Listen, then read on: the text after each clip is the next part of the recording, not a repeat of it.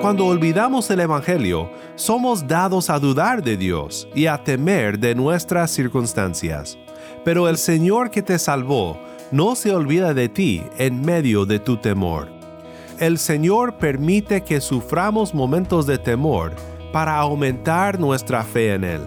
Cobra ánimo, hermano mío. Jesús está contigo y siempre estará contigo.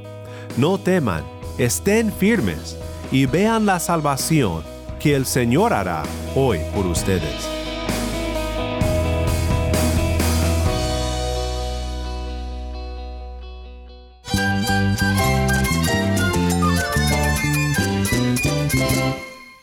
Cristo es todo para mí. Mi Salvador, mi amigo, mi guía. Cristo es mi verdad. Es nuestra guía, nuestro faro. Cristo es el Señor y Salvador. Nuestro protector, nuestro amparo, nuestra fortaleza. Es Jesús, el único que te lleva a Dios, el único camino, la verdad y la vida. No hay más ningún camino, es Jesús. Estás escuchando a El Faro de Redención, Cristo desde toda la Biblia para toda Cuba y para todo el mundo.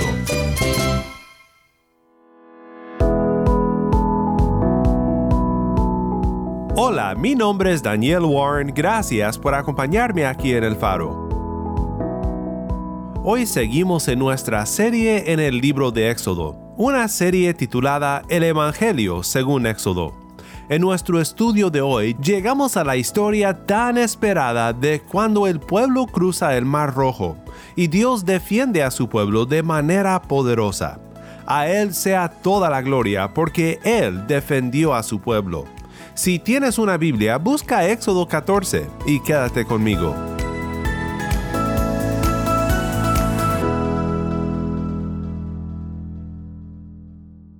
El faro de redención comienza con En la tempestad, canta Martín Manchego.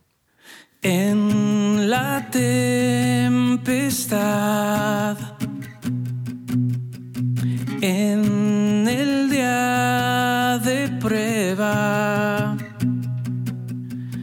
en ti pondré mi confianza, mi Señor, tú tienes control de todo lo que suceda. Tú eres mi refugio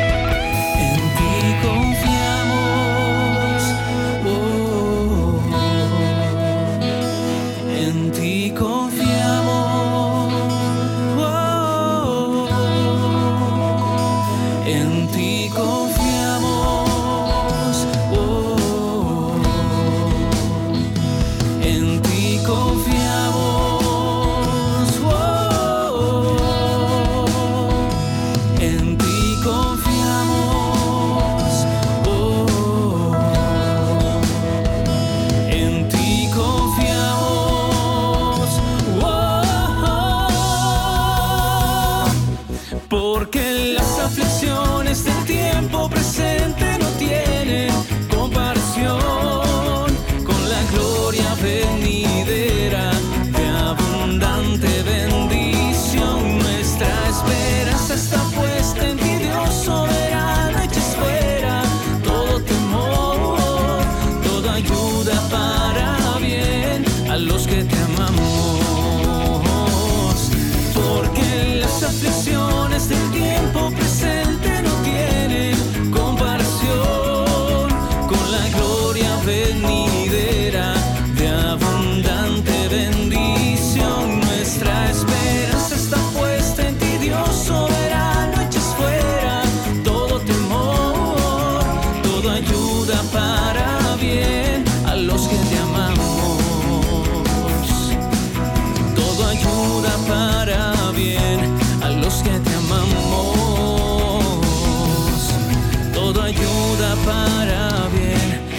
Que te amamos.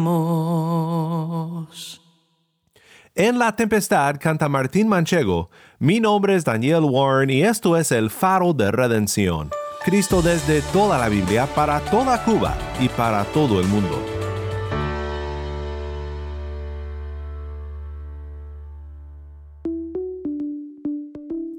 Hoy llegamos a la primera crisis de fe de parte del pueblo rescatado de Egipto.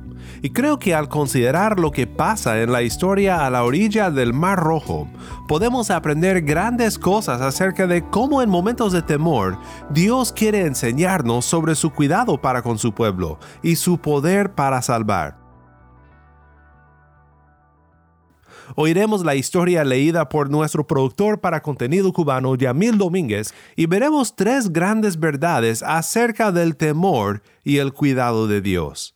Primero, cuando olvidamos el Evangelio, somos dados a dudar de Dios y a temer de nuestras circunstancias.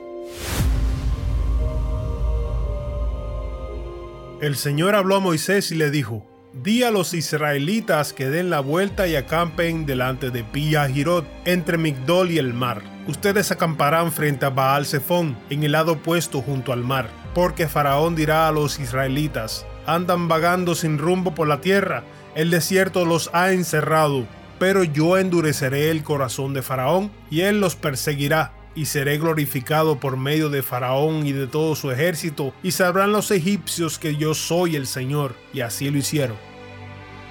Cuando le anunciaron al rey de Egipto que el pueblo había huido, Faraón y su siervo cambiaron de actitud hacia el pueblo y dijeron, ¿qué es esto que hemos hecho? ¿Que hemos permitido que Israel se fuera y dejaran de servirnos?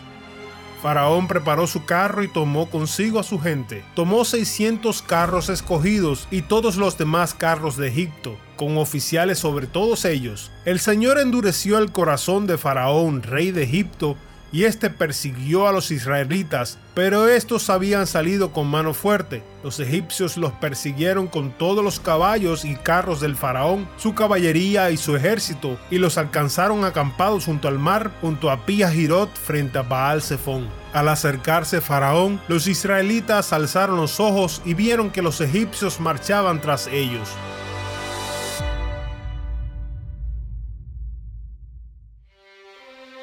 Entonces los israelitas tuvieron mucho miedo y clamaron al Señor, y dijeron a Moisés, ¿acaso no había sepulcros en Egipto para que nos sacaras a morir en el desierto? ¿Por qué nos has tratado de esta manera sacándonos de Egipto? ¿No es esto lo que te dijimos en Egipto? Déjanos para que sirvamos a los egipcios, porque mejor nos hubiera sido servir a los egipcios que morir en el desierto.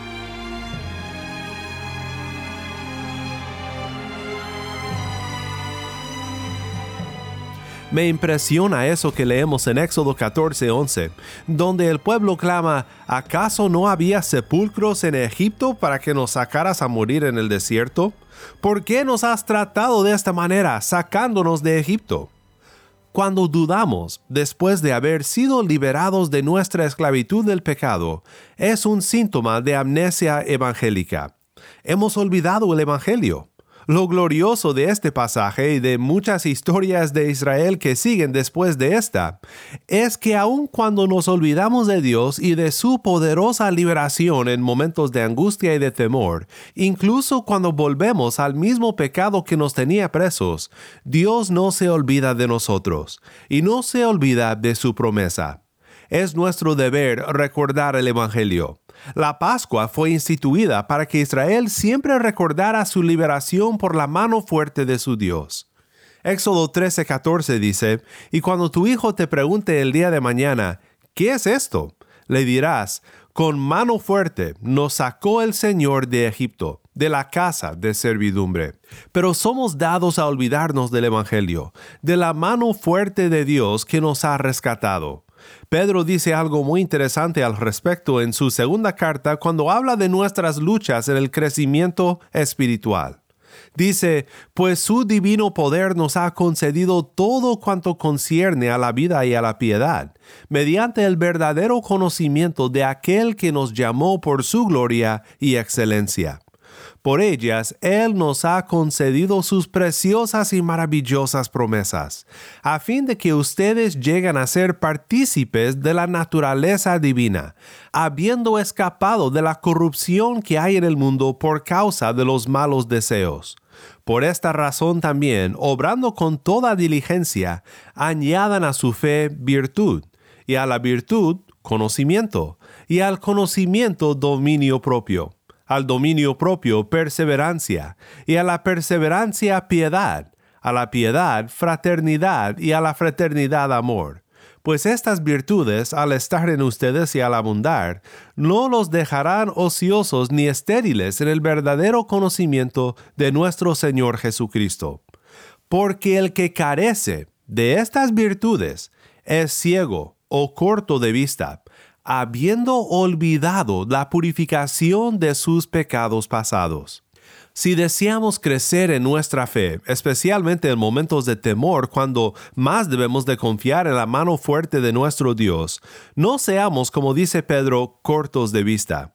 Ese fue el error de los israelitas pero pronto aprenderían que el Dios que hizo pasar de largo su condenación mientras se refugiaban bajo la sangre del Cordero que señalaba a Cristo, abriría el paso a través de la tribulación para que se regocijaran en el triunfo al otro lado. Eso nos lleva a la segunda verdad que quiero ver contigo en esta historia. Segundo, el Señor que te salvó no se olvida de ti en medio de tu temor.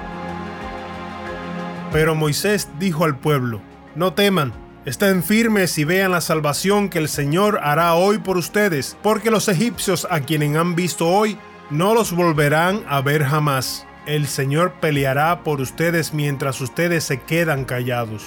Entonces dijo el Señor a Moisés, ¿por qué clamas a mí? Di a los israelitas que se pongan en marcha. Y tú, levanta tu vara y extiende tu mano sobre el mar y divídelo y los israelitas pasarán por en medio del mar sobre tierra seca, pero yo endureceré el corazón de los egipcios para que entren a perseguirlos. Me glorificaré en Faraón y en todo su ejército, en sus carros y en su caballería. Entonces sabrán los egipcios que yo soy el Señor, cuando sea glorificado en Faraón, en sus carros y en su caballería.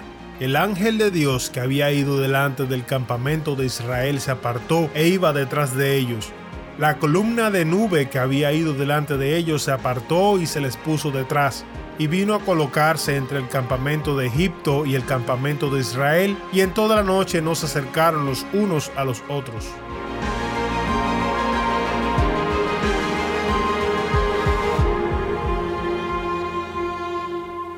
Pensemos por un momento en esto, particularmente en estos últimos versículos del 19 al 20 tenemos aquí una aparición del ángel de Dios. Recuerda que en nuestro estudio de Éxodo capítulo 3, concluimos que el ángel de Dios que se manifestó a Moisés en la zarza que ardía pero que no se consumía, era una manifestación de la segunda persona de la Trinidad, de Dios el Hijo desde antes de su encarnación, como hombre nacido en Nazaret.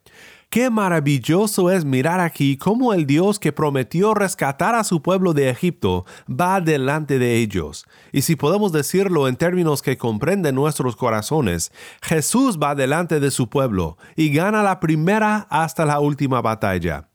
Pero Moisés dijo al pueblo, no teman, estén firmes y vean la salvación que el Señor hará hoy por ustedes, porque los egipcios a quienes han visto hoy no los volverán a ver jamás. El Señor peleará por ustedes mientras ustedes se quedan callados. Recuerda siempre que el Señor que te salvó no se olvida de ti en medio de tu temor. Para los israelitas, esta ilustración fue una columna de nube y de fuego, alumbrando la noche, brillando esperanza en medio de su momento de gran temor. Así también recibimos nosotros consuelo de la mano del Señor en medio de todas nuestras angustias. La nube estaba junto con las tinieblas, sin embargo de noche alumbraba a Israel. Nota lo que pasa aquí. La presencia de Dios el Hijo en la nube es luz y vida a los israelitas, al pueblo rescatado, al pueblo amado, pero el enemigo sigue en las tinieblas. Matthew Henry observa una semejanza entre esto y el Evangelio.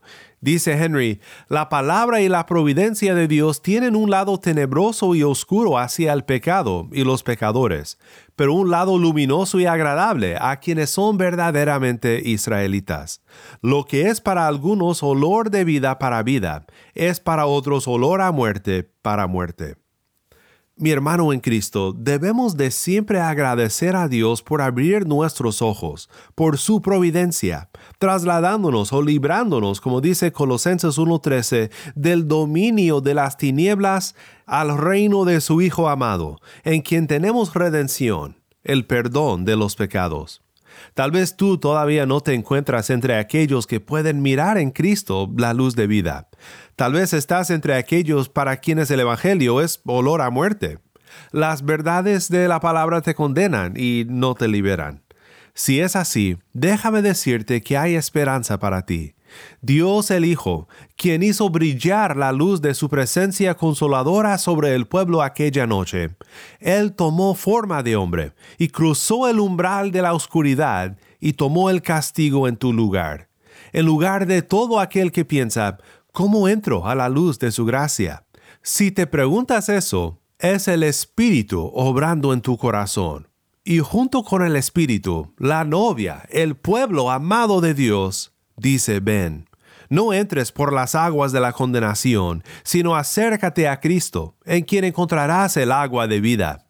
El espíritu y la esposa dicen, ven, y el que oye, diga, ven, y el que tiene sed, venga, y el que desee, que tome gratuitamente del agua de la vida. Apocalipsis 22, 17. Quiero ver contigo un último punto de esta historia, y es este. Tercero, el Señor permite que suframos momentos de temor para aumentar nuestra fe en Él. Moisés extendió su mano sobre el mar y el Señor, por medio de un fuerte viento del este que sopló toda la noche, hizo que el mar se retirara y cambió el mar en tierra seca. Así quedaron divididas las aguas. Los israelitas entraron por en medio del mar en seco, y las aguas les eran como un muro a su derecha y a su izquierda.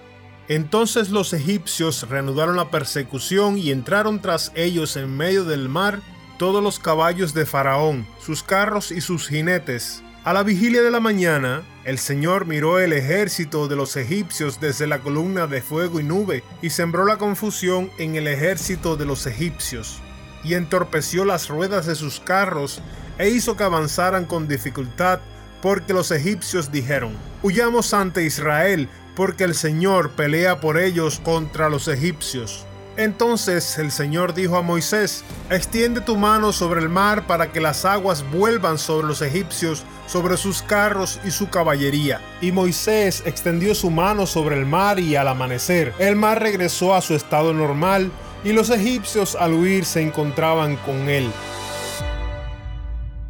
Así derribó el Señor a los egipcios en medio del mar. Las aguas volvieron y cubrieron los carros y la caballería a todo el ejército de Faraón que había entrado tras ellos en el mar.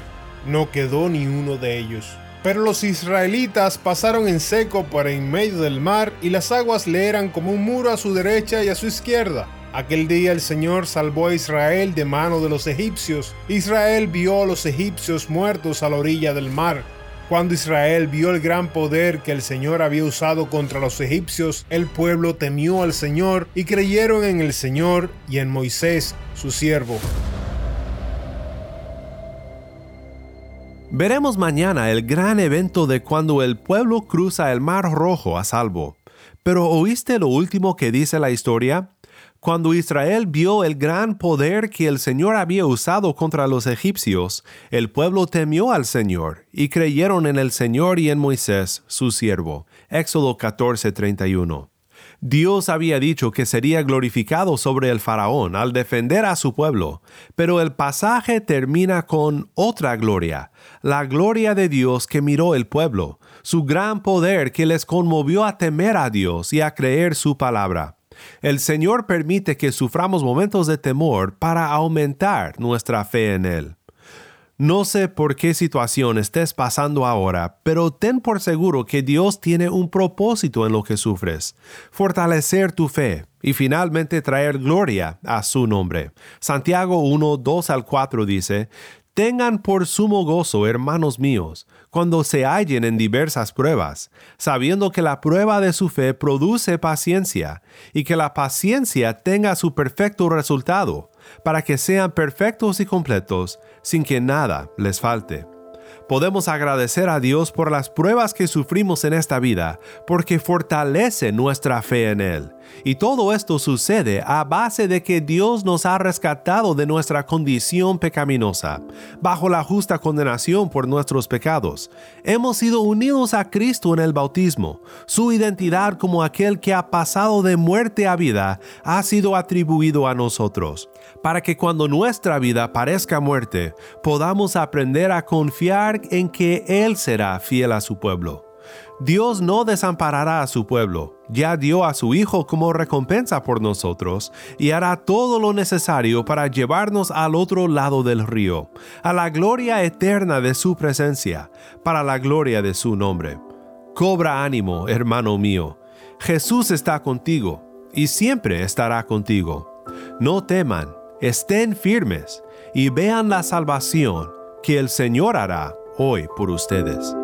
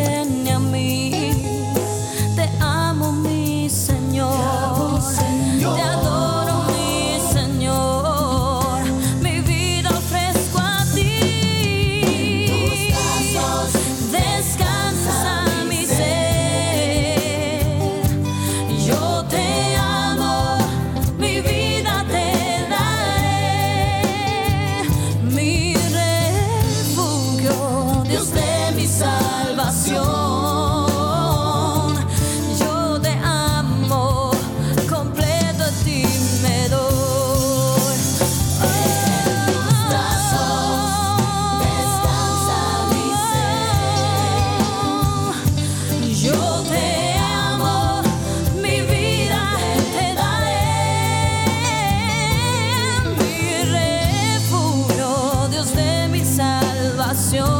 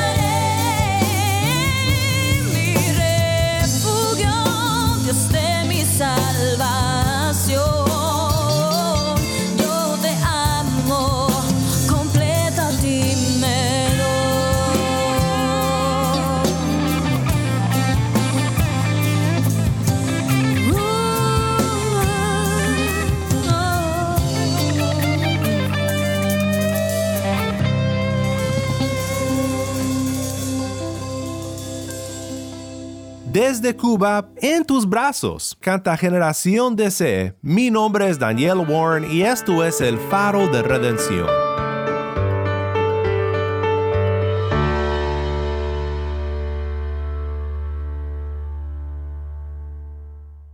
Qué maravilloso es saber que en nuestros momentos de gran temor, Dios tiene algo que enseñarnos.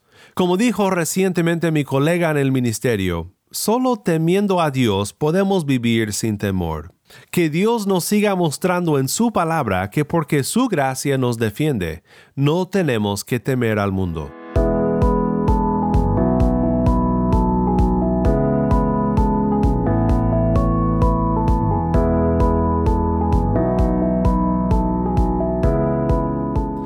El Faro de Redención como programa radial fue ideado para Cuba, pero ha crecido a un nivel global y si estás en sintonía fuera de Cuba, te agradezco por pasar estos tiempos con nosotros estudiando temas que nos fortalecen en nuestro caminar cristiano. ¿Tienes una historia que contarnos sobre cómo el Faro de Redención está impactando tu vida? Mándanos un correo electrónico a ministerio arroba elfaroderedención.org. Nuevamente nuestro correo electrónico ministerio arroba elfaroderedención.org. O si te es más fácil, puedes enviarnos un mensaje de voz en WhatsApp.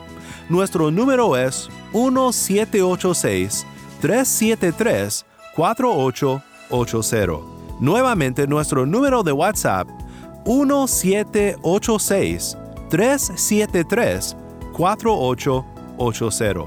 Y no olvides que también nos puedes seguir en las redes sociales, en Facebook, Instagram y Twitter. Solo busca el faro de redención. Allí encontrarás más contenido durante la semana para animarte en tu fe y para mantenerte informado sobre el ministerio de El Faro. Para más información sobre este ministerio y sobre cómo tú puedes formar parte de nuestra misión, visita nuestra página web elfaroderedención.org.